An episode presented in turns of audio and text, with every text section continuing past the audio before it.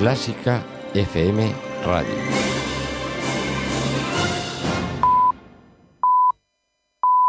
Son las seis en punto de la tarde. Clases online Learn David Tuba, la nueva forma de aprender a tocar la tuba y el bombardino, patrocina El Ático.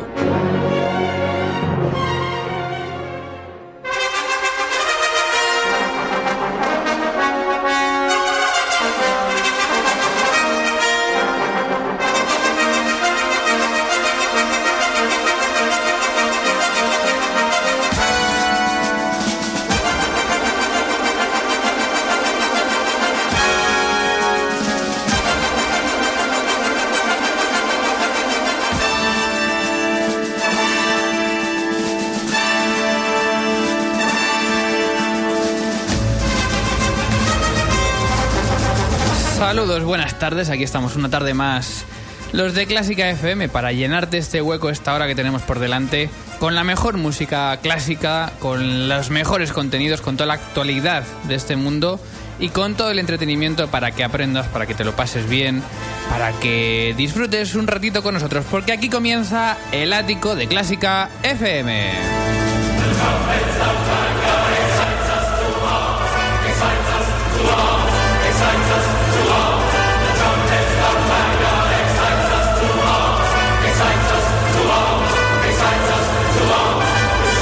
De Clásica FM te habla Mario Mora hoy martes 24 de mayo. Por fin un fin de semana agradable, ¿eh? te quejarás. Bueno, pues ya no te fíes mucho porque aún queda por ahí algún frente suelto y es posible que donde estés hayan llegado ya o vayan a llegar algunas nubes que refresquen un poco el aire. Hoy máximas de casi 30 grados en el centro de la península, en un día en el que vamos a intentar entender de qué va esto de la música y cómo se debe enfocar, porque claro, muchos se acercan a ella como un código que hay que descifrar con mucho esfuerzo, mucho sudor, pero después ¿qué? ¿Para qué sirve? ¿Para impresionar? ¿Para deslumbrar? ¿Para hacer carreras de notas? ¿Para ser admirados? ¿O realmente sirve para emocionar, para conmover, para eso que llaman alimentar el alma? Hoy hablamos y planteamos estas cuestiones en el ático 62, al que hemos llamado Cuestión de Emoción. En él también estarán Clara Sánchez con un clarificando informativo muy interesante, además de toda la actualidad, que han salido, por cierto, ya cátedras en Valencia. Luego nos lo cuenta José Manuel Cumbreras. También vamos a hablar de la Real Orquesta Sinfónica de Sevilla, que tiene esta tarde un concierto bueno, reivindicativo. Y otras secciones como el noticiero con Beluca o yo también quiero hablar como los músicos. Todo aquí en esta hora de entretenimiento en el ático de Clásica FM, en el que me acompaña, como siempre, la TDX Speaker Ana Laura Iglesias. Buenas tardes. Buenas tardes, Mario, ¿qué tal? Uy, Vengo un poco floja, no sé si la voz me va a dejar ayudarte mucho, pero lo vamos a intentar. pues nada, bebe agua y me cuentas las redes sociales. Pues te cuento que estamos en arroba clásica FM Radio, donde somos 2.332 seguidores en nuestra cuenta de Twitter, que no está nada mal, y utilizamos, como sabéis, la etiqueta almohadilla clásica FM. También nos podéis encontrar en nuestra página de Facebook, en facebook.com barra clásica FM Radio, donde superamos ya los, dos- los 2.405 amigos. Nuestro WhatsApp es el número 722-254197 y el correo electrónico de este programa es elático arroba clásicafmradio.com. Y por supuesto todo en nuestra web www.clásicafmradio.com, en iVoox, en iTunes, en Spreaker, en todas las plataformas de audio donde puedes recuperar todos los podcasts 6 y 4 de la tarde. Bienvenidos a la música, bienvenidos a Clásica FM. ¿Eh? ¿Qué? ¿Qué? ¿Ya? ¿Ya? Eh, hola, muy buenas. Soy Ludwig van Beethoven, compositor de prestigio internacional, eh, compositor de nueve sinfonías y otro chorrón de obras que os van a encontrar aquí en Clásica FM, que yo no puedo oírlas porque estoy sordo, pero vosotros sí. Disfrutadlo.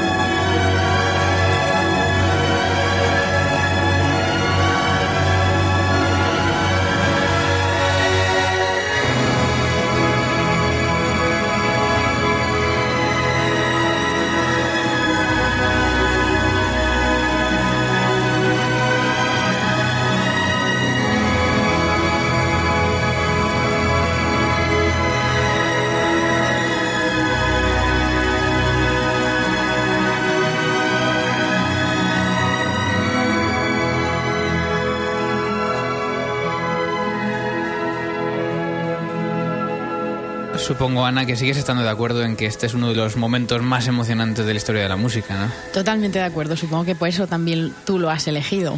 Bueno, como lo elegiste tú en el TEDx este que hiciste. pues- Total, que me copiaste al final. del Bueno, me TEDx. parece, me parece muy emocionante. Enseguida seguimos con música y emoción, pero antes, titulares. Codalario, la revista de música clásica, patrocina los titulares.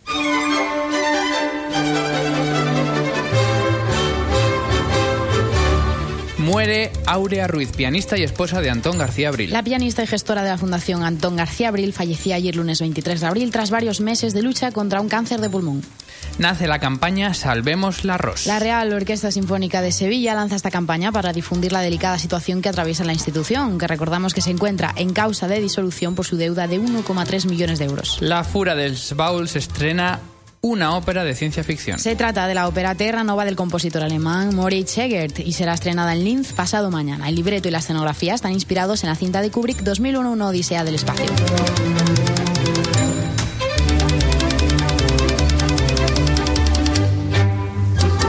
Y vamos ya con el me gusta y con el no me gusta de la semana. El no me gusta es hoy para las escuelas municipales de música y danza de Madrid. Nuevo capítulo en el conflicto entre las escuelas y el Ayuntamiento de Madrid, que lleva esta vez a los trabajadores de las escuelas a una huelga que comienza mañana y con la que reivindican mejoras salariales y bajadas en las tarifas del alumnado. Y el me gusta se lo lleva hoy el Teatro Real. La Junta de Andalucía firma un convenio con el teatro por el cual se retransmitirán óperas en directo en escuelas, museos y en espacios históricos como la Alhambra o Medina Zahara.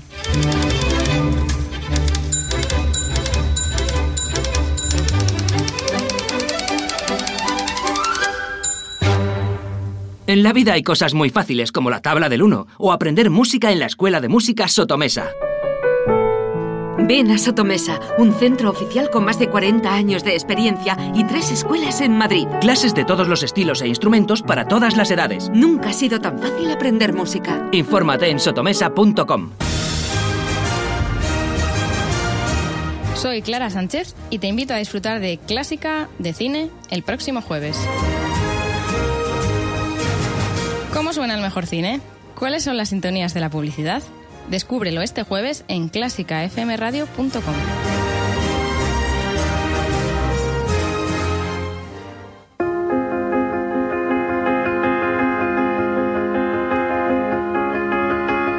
Clásica FM. Algo que no te esperas. Muchos temas en la actualidad que vamos a ir comentando a lo largo de este programa. Y otro que no hemos comentado en titulares, pero que comentamos ahora, y es que se han anunciado las cátedras en Valencia, esas temidas cátedras de las que hemos hablado tantas veces en el ático, y que parece que por fin eh, han, bueno, van a tomar o van a tener lugar en Valencia, si es que van adelante. Temidas por unos y, y odiadas por otros. Y no Y- sé, y alguna es- gente también le vendrá bien, sí, sí, es- supongo. esperada por muchos también. Claro. Nos, lo, nos lo va a explicar mejor, como siempre, José Manuel Cumbreras. Buenas tardes. Muy buenas tardes, Mario. ¿Qué tal, Ana? Bueno, acláranos, muy bien, acláranos, ¿es, bueno que salgan cátedras o no? Que nunca nos enteramos. Bueno, em, saliendo de, lo que puede ser el, plano personal, a todo el mundo, a cada uno le parece bien, mal, dependiendo de sus circunstancias personales. Pero nosotros quizá podemos añadir un poco de luz en el, por ejemplo, en el plano de la función pública. Desde el plano de la función pública es eh, positivo, realmente positivo, que al fin, después de 26 años de, de- de bloqueo, se hayan convocado eh, eh, oposiciones, concurso oposición, para eh, por fin rellenar el cuerpo docente de catedráticos. Estamos hablando siempre desde el punto de vista de la función pública.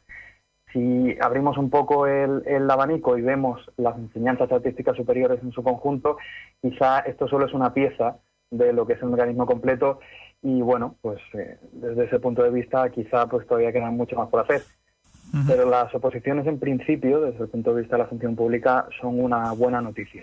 ¿Cuántos años hacía, José, que no se convocaban como tal las oposiciones a catedráticos en, en música? Pues hace unos 26 años. Nada. O sea, que es noticia por todo lo alto. ¿Cuántas plazas eh, han salido? Pues eh, no recuerdo muy bien. Sé que han salido especialidades como violonchelo, eh, composición, música de cámara, ha salido danza también.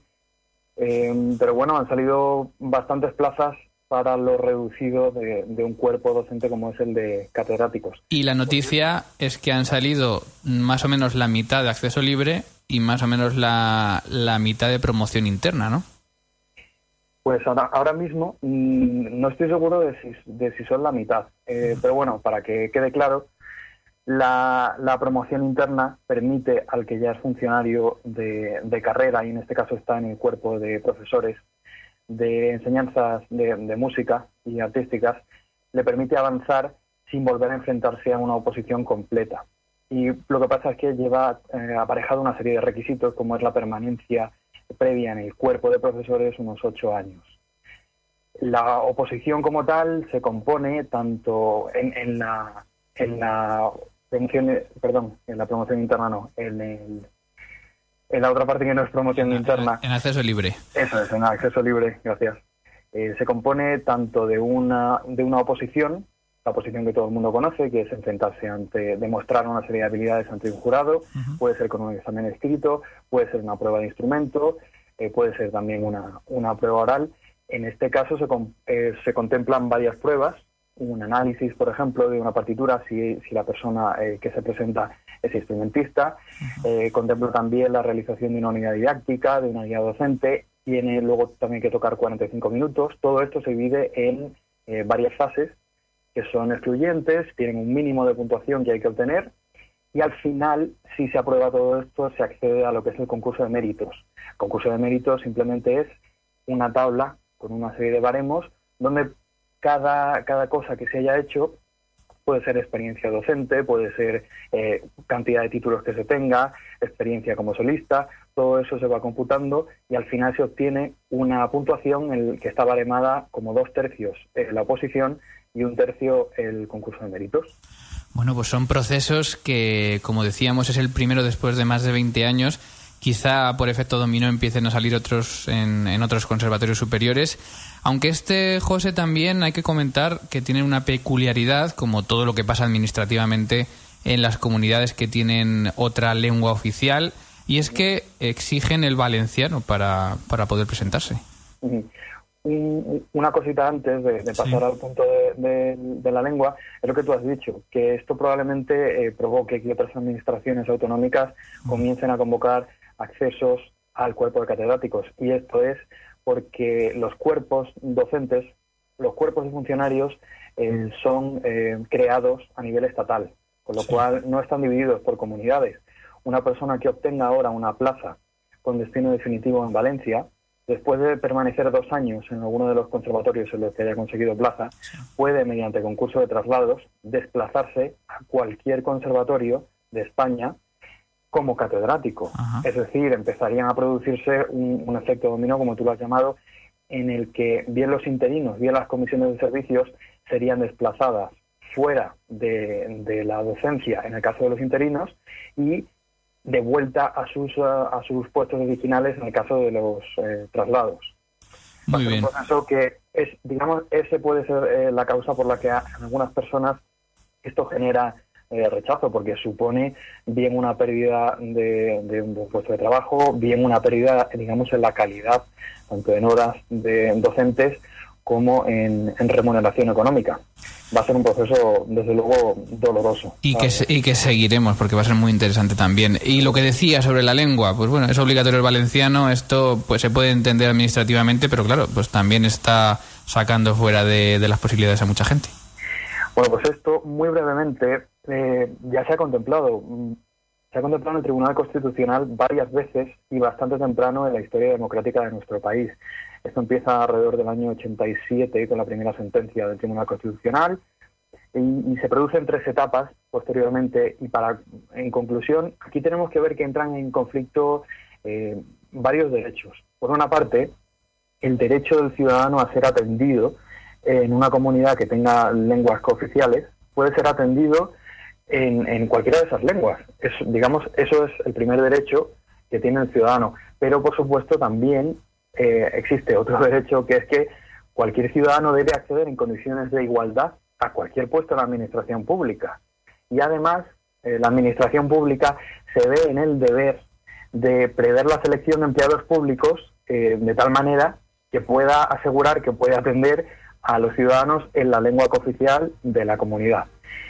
Entonces, el Tribunal Constitucional conjuga esos tres, e- ese conflicto al final acaba en, una conclusión que es que se puede exigir como requisito el conocimiento de una lengua, pero lo que no se puede hacer es valorar, eh, en el caso de méritos, no puedes valorar el tener un- una lengua cooficial por encima de otro tipo de, méritos, como puede ser tener un título de doctor o competencia investigadora. En este caso, en la convocatoria de Valencia, eh, creo recordar, no se exige, eh, se dice que no se computará como mérito el, el tener valenciano. Es decir, se exige tener valenciano, el que no tenga valenciano será excluido de la convocatoria, pero además no se contará como mérito aquel que tenga valenciano. En conclusión, constitucionalmente sí eh, se puede exigir que, que un empleado público eh, conozca el- la lengua de las dos lenguas cooficiales porque se puede ver en la situación de tener que atender a algún ciudadano en esa lengua. Bueno, estamos en la disyuntiva siempre de constitucionalmente y, oficial, y oficialmente sí, pero vamos a ver si eso es justo realmente con todos los ciudadanos de un Estado o no. Pero bueno, lo trataremos más adelante. José Manuel Cumbrera, muchas gracias por aclararnos las ideas y estaremos muy atentos a estos procesos. Muchas gracias a vosotros. Un abrazo.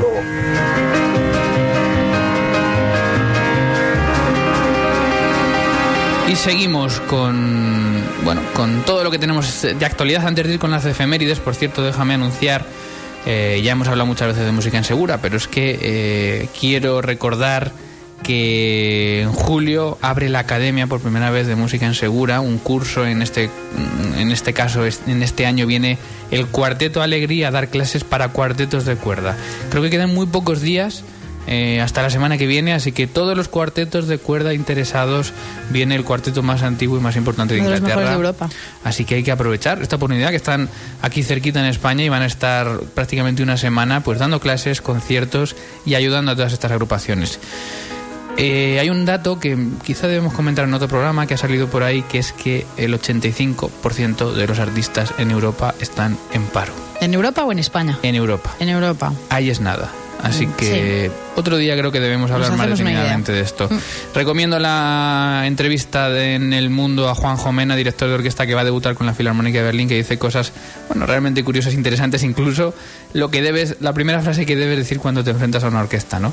Porque él dice, bueno, sí, hay que decir realmente, eh, que es una tontería, pero me ha parecido ¿Qué es curioso. lo que dice? En plan, mm, encantado de estar aquí, es un honor para mí mm, tocar con vosotros. Pero él dice en la entrevista, pero es que si dices más que eso, ya está mal. O sea, hay que tener mucho Con cuidado vale, hasta ¿no? con la presentación, hasta con Ya. la primera imagen que le das a los músicos y Sí, todo. totalmente de acuerdo. Muy interesante la entrevista y mucha suerte a Juan Jomena con este debut de la Filarmónica de Berlín, que seguramente bueno, sea un éxito.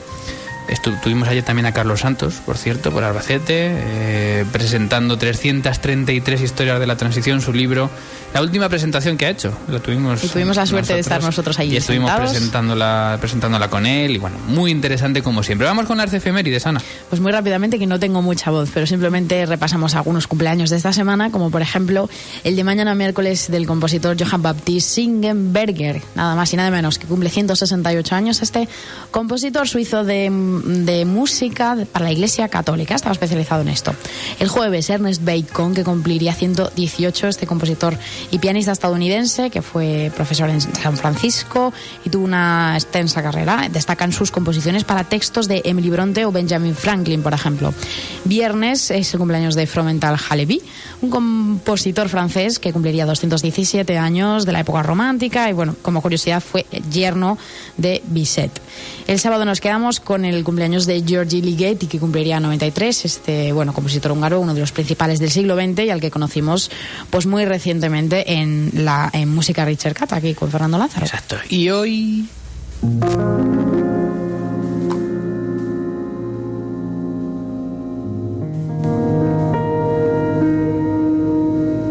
Hoy cumpleaños, en concreto 80 años, Harold Booth, compositor americano y poeta, autor de la técnica pianística soft pedal.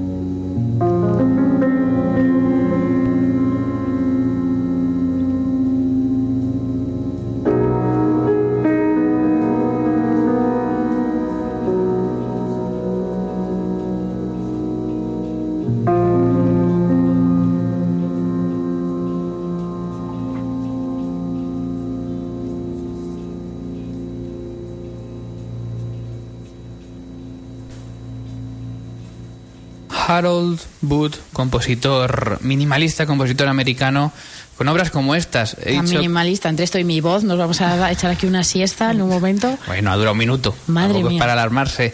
Con esta técnica del soft pedal, de este piano tranquilo, con mucha resonancia, que prácticamente se puede decir que, bueno, Y tan pues soft. impuso el 6 y 23. Seguimos con las emociones.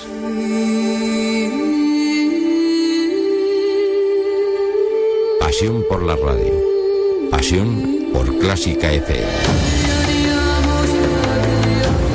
Estás en directo sintonizando Nova Onda en el 101.9 de la FM en esta hora de 6 a 7 en la que nos venimos los de Clásica FM a hablar de música y hoy también de emociones.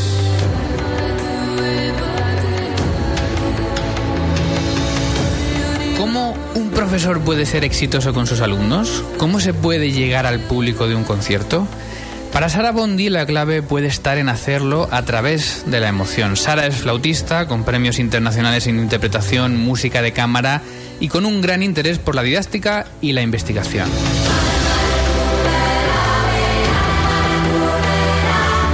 Y saludamos ya a Sara Bondi. Sara, buenas tardes. Hola, buenas tardes. Muchísimas gracias por estar esta tarde en directo en el ático de Clásica FM. Gracias a vosotros. Bueno, si aplicásemos las emociones en el aula, ¿podríamos obtener mejores resultados con los alumnos? Pues yo estoy convencida que sí. Em, creo que la atención emocional tiene que eh, concentrarse en dos aspectos. Una, la que yo llamaría la atención al momento, o sea, utilizar la emoción como un medio para, para aumentar las posibilidades de aprender, ya que mm, eh, podemos decir que en psicología y en neurociencia ya se ha descubierto que todo lo que está ligado a una experiencia fuertemente emotiva eh, se ata en nuestra memoria de forma mucho más más importante y entonces allí se crean los recuerdos que de verdad luego nos pueden servir a lo largo de nuestra vida. Y si nosotros ese, ese principio lo llevamos a la enseñanza, hacemos que el alumno pueda aprender de una forma mucho más rápida y mucho más pregnante. Es decir, si el alumno cuando estamos enseñando un concepto siente eh, paralelamente a ese concepto emociones que puede clasificar y puede y puede entender, lo va a aprender de forma mucho más mm, fuerte, ¿no? Exactamente, no solo si al concepto, sino la situación misma de estar en la clase de música, por ejemplo, que es eh, nuestro caso, eh, si la situación misma de estar en el aula de música, de estar aprendiendo ese instrumento, se ata a una emoción positiva, si es una experiencia eh, que le proporciona alegría, que le proporciona ilusión, que le proporciona éxitos, entonces lo hará con mucha más ilusión y, y por consecuente también aprenderá con mucha más rapidez que no si lo asocia con una sensación de frustración, de tristeza, de rabia, como a veces pasa cuando, cuando la enseñanza en ese sentido no es adecuada. Obviamente es aconsejable utilizar eh, emociones positivas porque son bueno pues mucho mucho mejores para el alumno pero esto no quiere decir que en una clase en un momento dado el alumno pues no haya cumplido sus objetivos y tenga que entender también pues ese, esa, esa emoción o esa sensación negativa pero con un refuerzo no para aprender exactamente qué ha pasado y aprender de ello. Exactamente, o sea, el fracaso siempre es una cosa positiva. Eh, cuando el alumno tiene un, un guía, un profesor, un aliado, que le ayuda primero a relativizar ese fracaso y a entenderlo como parte de su camino de aprendizaje y luego, mm, sobre todo, que le ayuda a sacar la ganancia de ese momento en el que se da cuenta de que no ha conseguido exactamente lo que quería. Y entonces, todo, cada, cada micro fracaso se puede transformar en un micro éxito si está analizado de la forma correcta. en tus bueno en tus investigaciones afirmas una cosa que puede parecer obvia que es que eh, lo más importante para el profesor es la persona que tiene delante el alumno pero esto hay que decirlo porque mm, vamos a ser sinceros seguramente te has encontrado mucha gente en la que bueno profesores que el alumno no es lo más importante no Exactamente. O sea, sinceramente mi interés por este tema nace de mi propia experiencia como alumna. O sea, yo he tenido profesores muy buenos, personas fantásticas, pero he tenido mm, sobre todo un profesor que no ha sabido no ha sabido conectar conmigo a nivel personal y me ha dicho cosas que luego han ralentizado mucho mi proceso de, de aprendizaje. Hasta han llegado casi a hacerme dejar la música, que luego por suerte eh, la vida ha querido mm, que yo prosiguiera en ese camino. Y ahora mismo, después de tantos años, yo estoy muy agradecida a ese profesor al final porque me ha dado la posibilidad de reflexionar sobre ello. Pero, pero es verdad que para muchos profesores de música, a veces el cumplir con el programa, eh, el tener un alumno talentuoso, es mucho más importante que no hacer crecer la persona que tienen enfrente. Yo me he dado cuenta muchas veces que con la simple pregunta a un alumno que ves que se está de alguna forma eh, poniendo triste o, enfadando durante la clase, la simple pregunta, ¿qué estás pensando? o ¿qué estás sintiendo? o ¿Qué pensabas en la pieza cuando te has equivocado en, en ese pasaje? Mm, puede hacer surgir un diálogo muy interesante en el que el alumno de repente se da cuenta de procesos mentales que le eran completamente desconocidos porque eh, nacían de algo que no, no era consciente. Y, y el hecho mismo de, concretizar en palabras esas sensaciones, esos pensamientos, hacen que el alumno guiado por el profesor pueda superarlos y entonces pueda superar dificultades que, que tenía en, en, su, en su camino de aprendizaje. Y, y es un proceso muy interesante. O sea, yo animo a todos los profesores a probar, a veces cuando no encuentran la solución a lo que está pasando en el aula, a preguntarle al alumno, qué estás sintiendo o qué estás pensando, de forma que el alumno esté obligado a, a, um, expresar en palabra, a verbalizar la, lo que tenía en la cabeza y que a veces no transpare de, de, otra forma. Bueno, hoy en día también están los músicos, además de quebrándose la cabeza cómo, de cómo mejorar la pedagogía, también de cómo acercarse más al público, cómo mejorar los conciertos, cómo atraer a más gente. Y tú también afirmas que jugando con las emociones también se puede conseguir esto. Sí, absolutamente. Eh, yo creo que, mm, aunque claro, sigan, sigan siendo la, la, forma de espectáculo, llamámoslo así, de música clásica más, eh, más normales, más tradicionales, porque tienen mucha historia, pero yo creo que hoy en día el público para sentirse cercano a la música clásica necesita un, un contacto diferente con, con el artista. Y yo creo que es una manera también de, de seguir con, con, nuestra tarea de, de enseñanza, eh, el hecho de guiar al público hacia una comprensión más profunda de la música y sobre todo una manera de utilizar la música también como medio eh, de introspección de alguna forma para el público. No es cuestión de que los conciertos se tengan que volver meditativos sí. o, o, o, nada de por el estilo. Simplemente yo estoy convencida que en el momento en que el público se pone enfrente eh, a un escenario, a través del intérprete que está, que está eso, traduciendo para él lo que está en la partitura, puede a su vez tener vivencias mucho más profundas que no el, el, el simple admirar una capacidad técnica. O sea, para mí la técnica se tiene que volver un medio para la técnica o la perfección, o sea, la búsqueda del, de lo que normalmente se busca, se busca en, el, en el estudio de un instrumento, no tiene que volverse el fin, sino el medio para que artista y público puedan vivir una, una conexión mucho más profunda. Y yo creo que eso va a ser una clave para que para que los conciertos de música clásica sigan teniendo mucho público y, y, para que se vuelva una cosa mucho más común entre entre las personas mucho más diaria decimos así no reflexiones de Sara Bandi que eh, perdón, Sara Bondi, sí. ¿verdad?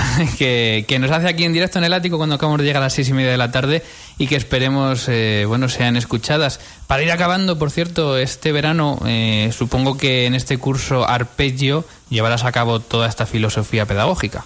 Sí, y no solo yo, he tenido la suerte en mis años de estudio allí en Italia y luego aquí eh, en mis años de trabajo aquí en Madrid, que ya son diez, eh, de encontrarme con, con, músicos que se han vuelto un equipo de trabajo muy efectivo mm, y eh, que, que, comparte conmigo esta mentalidad. Entonces es una semana entera en la que mm, conseguimos crear un grupo muy unido en el que eh, con toda la confianza que se puede crear en un grupo de personas tan variados como son Eh, este año tenemos alumnos desde los 8 a los 66 años, mitad españoles y mitad italianos, y de todos los niveles, desde principiantes hasta estudiantes del conservatorio. Así que se crea un grupo muy interesante y muy estimulante y para nosotros profesores es un, un campo de trabajo fenomenal. Pues todo el mundo a los Alpes italianos a aprender de este curso, toda la información en, en, la página web de la flautista, de nuestra flautista de hoy, Sara Bondi, que nos acompaña en el ático de Clásica FM. Sara, muchísimas gracias. A vosotros, muchísimas gracias.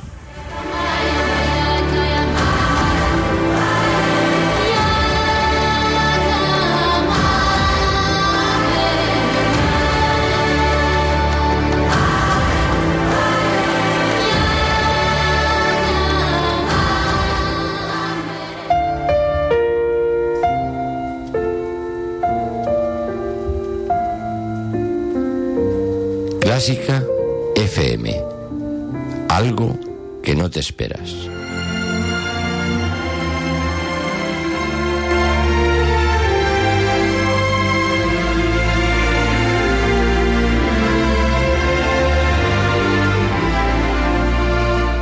Y seguimos en el ático de Clásica FM. Llega clarificando. MUBAC, la plataforma de organización de audiciones del siglo XXI, patrocina Clarificando.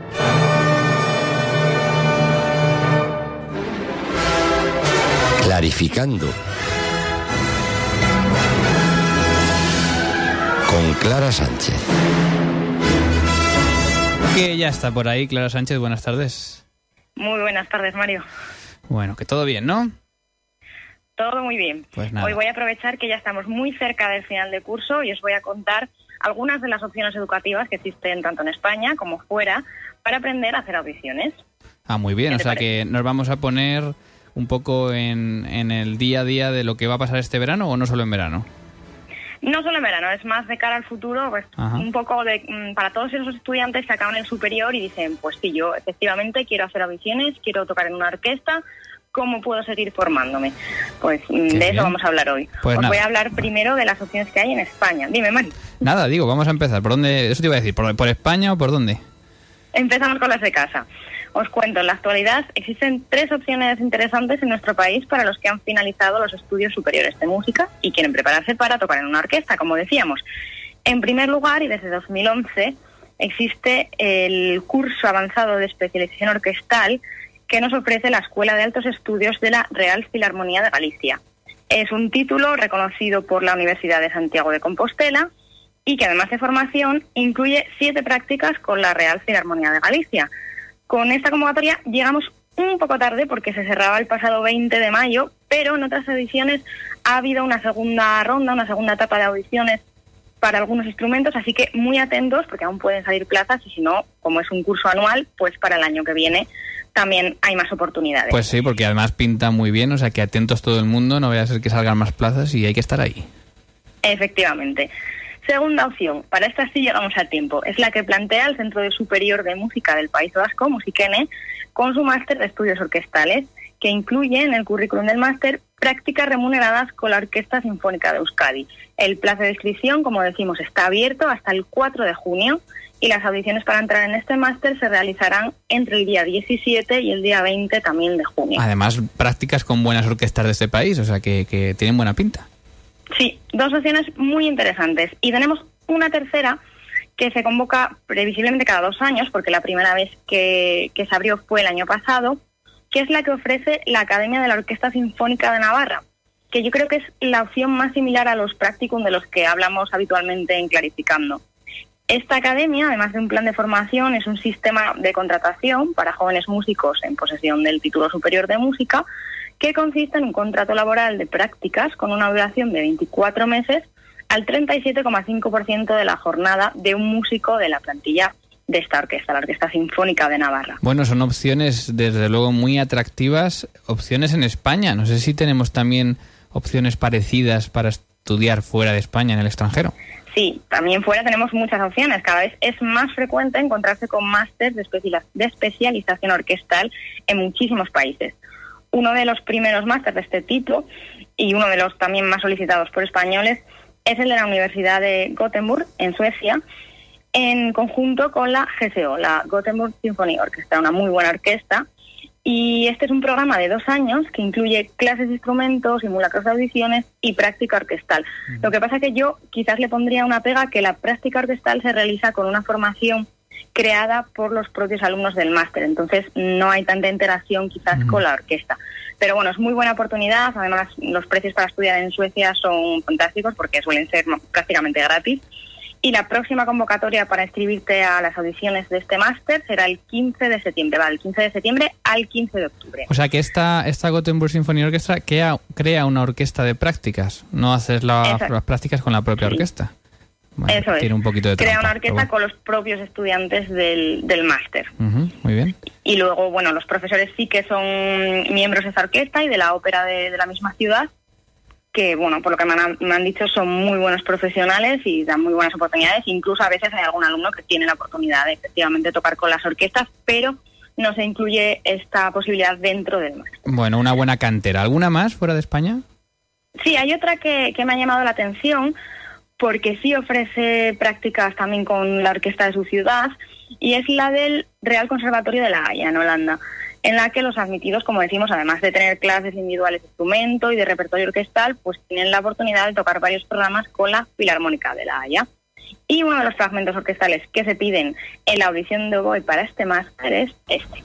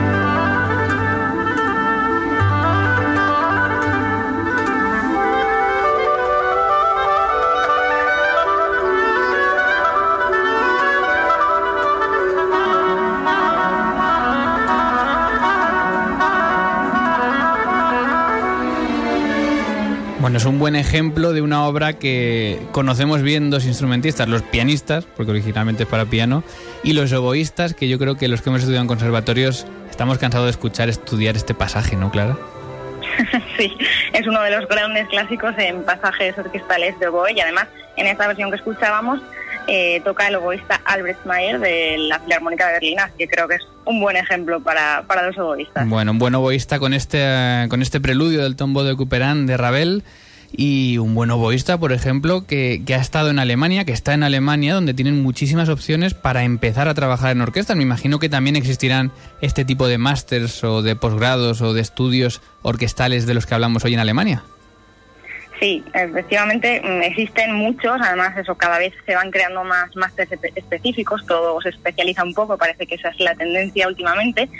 Y en Alemania, precisamente, como ya saben los oyentes de esta sección, tenemos los practicum que podemos encontrar en casi todas las orquestas profesionales y que son contratos orquestales a pequeña escala, podemos decirlo así. También existen las academias orquestales, una fórmula que quizás está entre el máster orquestal del que hablamos hoy y el practicum, está un poco en medio. Y como gran ejemplo de, de academia orquestal, pues estaría la de la Filarmónica de Berlín, muy famosa. Pero como decíamos, eh, bueno, están repartidas por todo el país. Y en cuanto a máster, tenemos muchas opciones. He encontrado, por ejemplo, en la Hochschule de Rostock o en la de Düsseldorf. Hay muchísimas.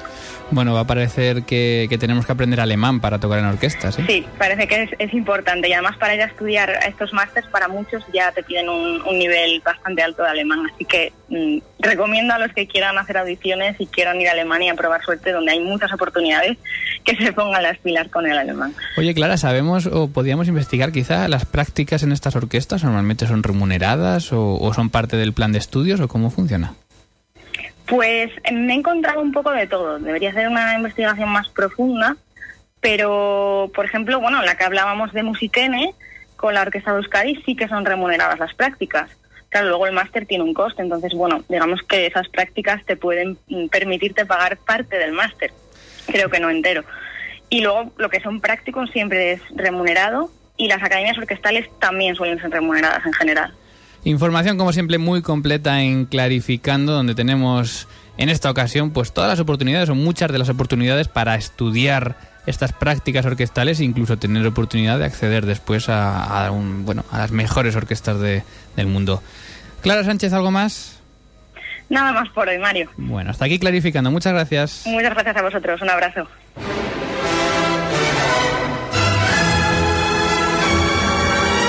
Y antes de seguir, por cierto, eh, nos ha llamado José para rectificar una de las informaciones que hemos dado con las cátedras, Ana.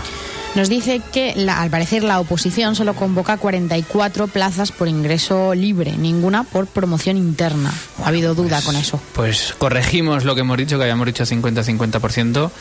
Todas por ingreso libre. Eso es. Importante el dato. Seguimos en el ático de Clásica FM. Como quizá ya sepas, en Clásica FM hemos encontrado hace unos meses un archivo sonoro inmenso que nos cuenta cómo era la actualidad hace un par de siglos. Lo recuperamos en el noticiero con peluca.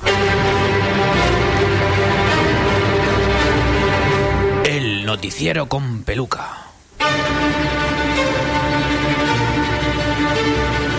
Hoy 1823.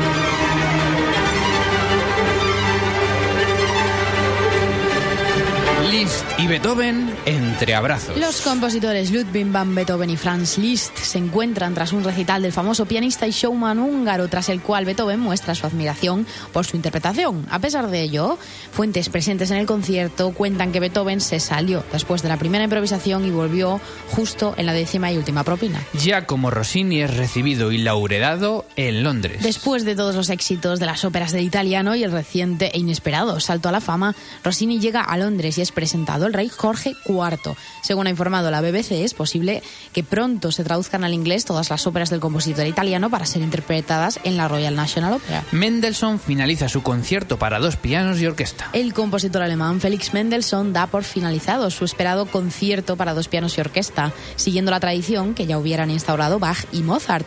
La empresa Hazen será la encargada de llevar los pianos al estreno, cuyos solistas serán el propio Felix y su hermana Fanny Mendelssohn. Veremos si por fin este compositor de fama inexplicable es capaz de ofrecernos algo interesante por fin.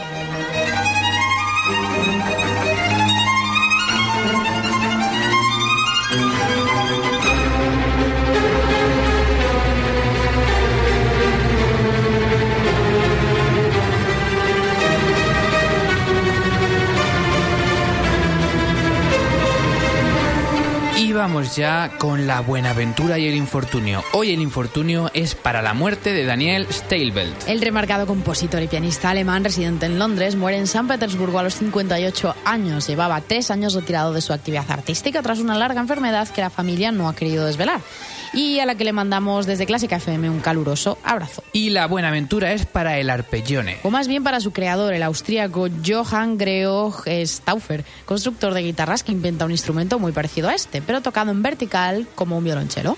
Es una fusión que está dando mucho de qué hablar y a pesar de las críticas, algunos compositores curiosos como Franz Schubert ya se han interesado por él. Schubert, en unas declaraciones al Wiener Classic Radio, ha dicho que podría componer en breves una sonata para este instrumento.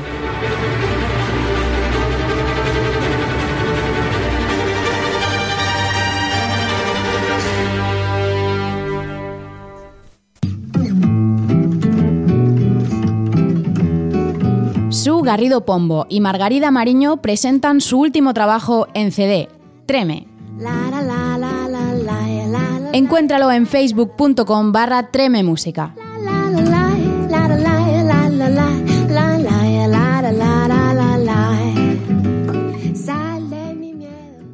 Seguimos, nos vamos ahora en directo a Sevilla, en concreto a Plaza Nueva, donde va a empezar en nada, en menos de cuatro minutos, un concierto de sensibilización de la Real Orquesta Sinfónica de Sevilla. Iñaki Martín es uno de los músicos que están ya prácticamente calentando para este concierto y vamos a ver si podemos hablar con él. Estamos intentando llamarle. Parece que lo tenemos por ahí. Eh, amablemente nos atiende unos segundos en el ático de Clásica FM. Eh, Iñaki Martín, buenas tardes. Buenas tardes. Bueno, estamos a tres minutos de empezar este concierto. Ya hablábamos hace unas semanas de los problemas que tenía el arroz, así que imaginamos que no ha habido mucha mejora con, con este tema. Pues desgraciadamente no, desgraciadamente la, la situación sigue igual. ¿En qué consiste este, este concierto? Pues mira, este es un concierto de sensibilización para la opinión pública de lo importante que es una orquesta en, una ciudad. O sea, no solamente es, una, orquesta un instrumento de, de, ofrecer conciertos, sino que también es un instrumento de, de educación para, para, los jóvenes, de, educación para los niños y también un instrumento de, inserción social para, para colectivos desfavorecidos que son entre, entre algunas de las actividades que hacemos no solo la ROS, sino todas las orquestas de España. Ahora mismo estamos en la Plaza Nueva, la plaza está totalmente abarrotada de gente uh -huh. y, y, básicamente lo, lo, que queremos ofrecerle a, a, la gente es nuestra, nuestra protesta, pero ofreciéndoles lo mejor que sabemos hacer, que es hacer música y hacerles que la música les llegue, les, les como si dijéramos, acaricie el alma, ¿sabes? Muy bien, y eh, lo que estáis pidiendo sobre todo es que la Consejería de Cultura de Andalucía abone los 1,9 millones de euros que ha dejado de aportar a esta formación. Y además con muy poquito plazo, creo que en menos de una semana tiene que estar este, este dinero ya, ¿no? Efectivamente, el, el, día 1 de junio entramos en lo que se llama causa de disolución, eh, precisamente por esa deuda que se ha generado a causa de, de, la, de que la Junta de Andalucía lleva cinco años sin hacer las aportaciones que le corresponden. Ha ido, ha ido reduciendo paulatinamente, entonces se ha ido aumentando poco a poco esta deuda y ahora mismo estamos en esa situación de causa de disolución. Eh, la Junta de Andalucía, la, la digamos, la, la, respuesta que nos da a esto, evidentemente no nos convence, porque quieren hacer una reducción salarial este año del 15%, cuando el año pasado ya se hizo una del 7,5%, y eh, aparte de hacernos un ERTE de dos meses eso creemos que, que, que no, es, no, son las maneras de, de, de, arreglar el problema. Bueno, son las 6 y 49, o sea que me imagino que en un minuto más o menos empecéis el concierto. Iñaki Martín es uno de los músicos que participan en este concierto de la Real Orquesta Sinfónica de Sevilla, ahora mismo en directo en Plaza Nueva, también perteneciente a la Comisión Artística de la Orquesta. Iñaki, muchísimas gracias y muchísima suerte con todo. Muchísimas gracias a vosotros por vuestro apoyo. Invitamos a todos los sevillanos que estén eh, cerca, porque ya queda, que nos queda un minuto para empezar, que se acerquen a la Plaza Nueva y que intenten buscar un hueco porque esto ahora mismo está abarrotado. Pues nada, disfrutarlo. Un abrazo. Muchas gracias, un abrazo. Hasta luego. Iñaki Martín, que nos acompañaba ahora en directo en, en el ático de Clásica FM, en esta campaña que lanza la Real Orquesta Sinfónica de Sevilla, que es Salvemos la Ros, también con Twitter, arroba Salvemos la Ros, y utilizando este hashtag con el mismo nombre.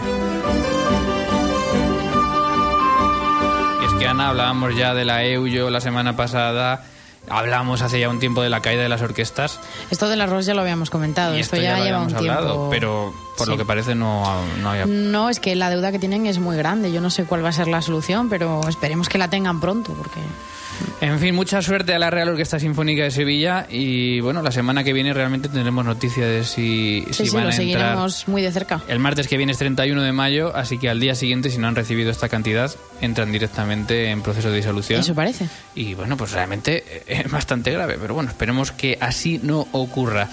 En menos de 10 minutos acaba este programa, así que seguimos con un par de cosas más que nos quedan por ahí. El ático.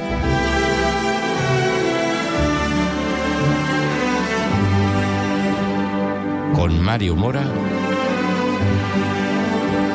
y Ana Laura Iglesias.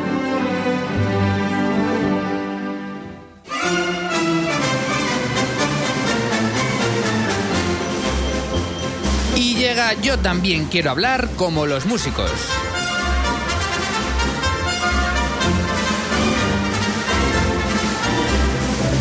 Yo también quiero hablar como los músicos, la sección más pedagógica de Clásica FM que te ayudará a poner en tu currículum como segunda lengua italiano nivel músico. Hoy dos términos muy habituales en nuestra sección de cuerda de las orquestas y que añadimos a nuestro vocabulario musical pizzicato y arco. Eso es, volvemos a términos italianos, en este caso quizá muy familiares para músicos y también para no músicos. Vamos allá. Pizzicato, técnica que consiste en pellizcar las cuerdas con la yema de los dedos en instrumentos como el violín, la viola, el violonchelo o el contrabajo. A ver esas cuerdas. Pizzicato.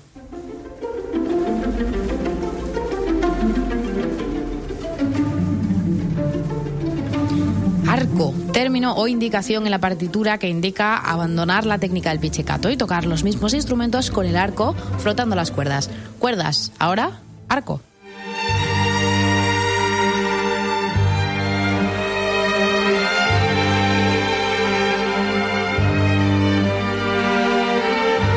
Esto está claro, pizzicato.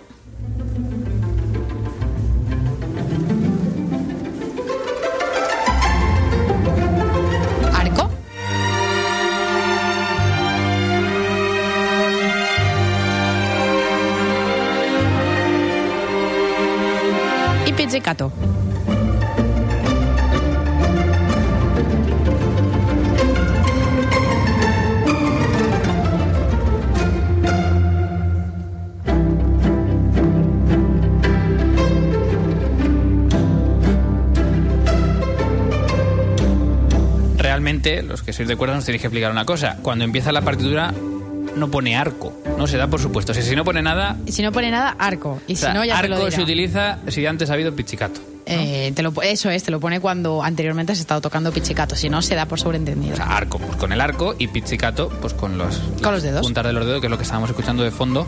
Lo que estamos escuchando que es el pizzicato de la sinfonía, sinfonía simple de Britten, la sinfonía opus 4, y el otro movimiento, el arco, es el tercer movimiento, que es la sarabanda sentimental de esta misma sinfonía de Britten. Es decir, la misma orquesta estaba tocando en un momento arco y en un momento pizzicato.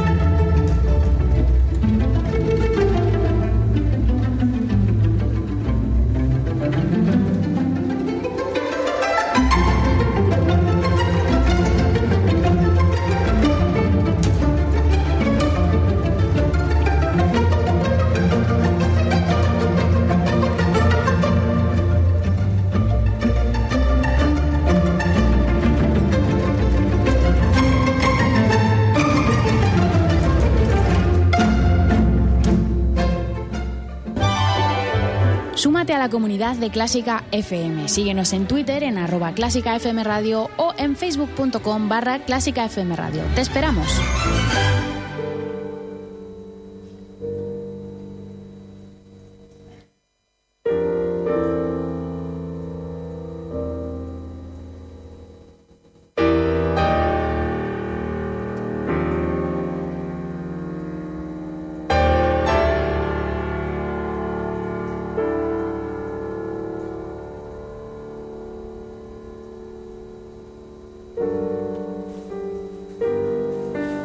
Y a unos cinco minutos de acabar el programa, no podemos deja- dejar de acordarnos de otras de las noticias que hemos dado en titulares. Estamos hablando hoy emociones, de emociones, la que hemos sentido anoche muchos fue tristeza.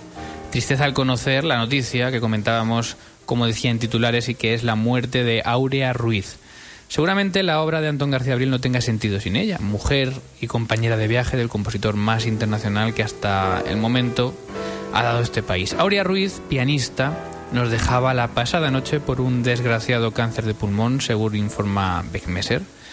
Y desde Clásica FM, por supuesto, mandamos un abrazo muy fuerte a toda la familia y la recordamos con un poquito de este segundo movimiento del concierto para piano de Antón García Abril.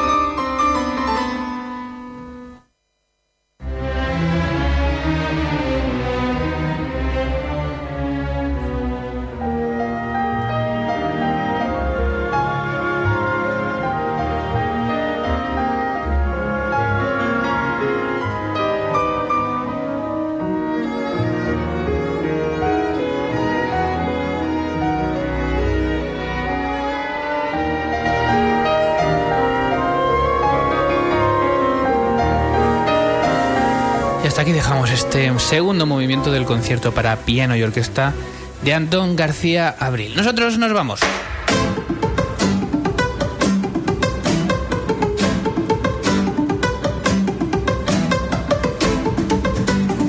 Nos vamos recordándote que en clásicafmradio.com cada día puedes encontrar un nuevo programa de este proyecto que es Clásica FM. Ayer tuvimos historia de una música con Ana Laura Iglesias y el Vals. Eso es, Bonito programa. capítulo. Mañana a los 50 con Borja Ocaña, el jueves Clásica de Cine con Clara Sánchez. Y el viernes fila 1 de nuevo con Ana Laura Iglesias que nos trae ¿qué? Los planetas de Holst. Los planetas, nada más y nada menos. Sí, uno bromo. Muy buena música.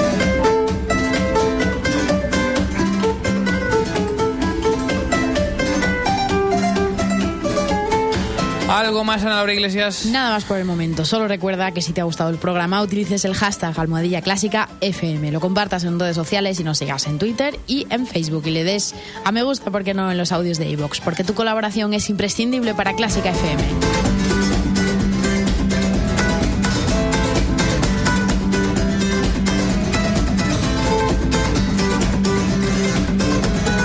Gracias Ana Laura Iglesias, gracias, a ver si me acuerdo de todo el mundo hoy, a José Manuel Cumbreras, a Iñaki Martín, a Sara Bondi eh, y a todos los que han pasado por este programa, y a Clara Sánchez, a José ya lo he dicho, me están diciendo a José, a José, a José ya lo he dicho, y a todos los que hacen posible este programa, sobre todo a vosotros, a los oyentes, porque este proyecto siga, siga en pie. La semana que viene despedimos el mes de mayo con pétalos de música. Se despide quien te habla, Mario Mora, sean felices, adiós.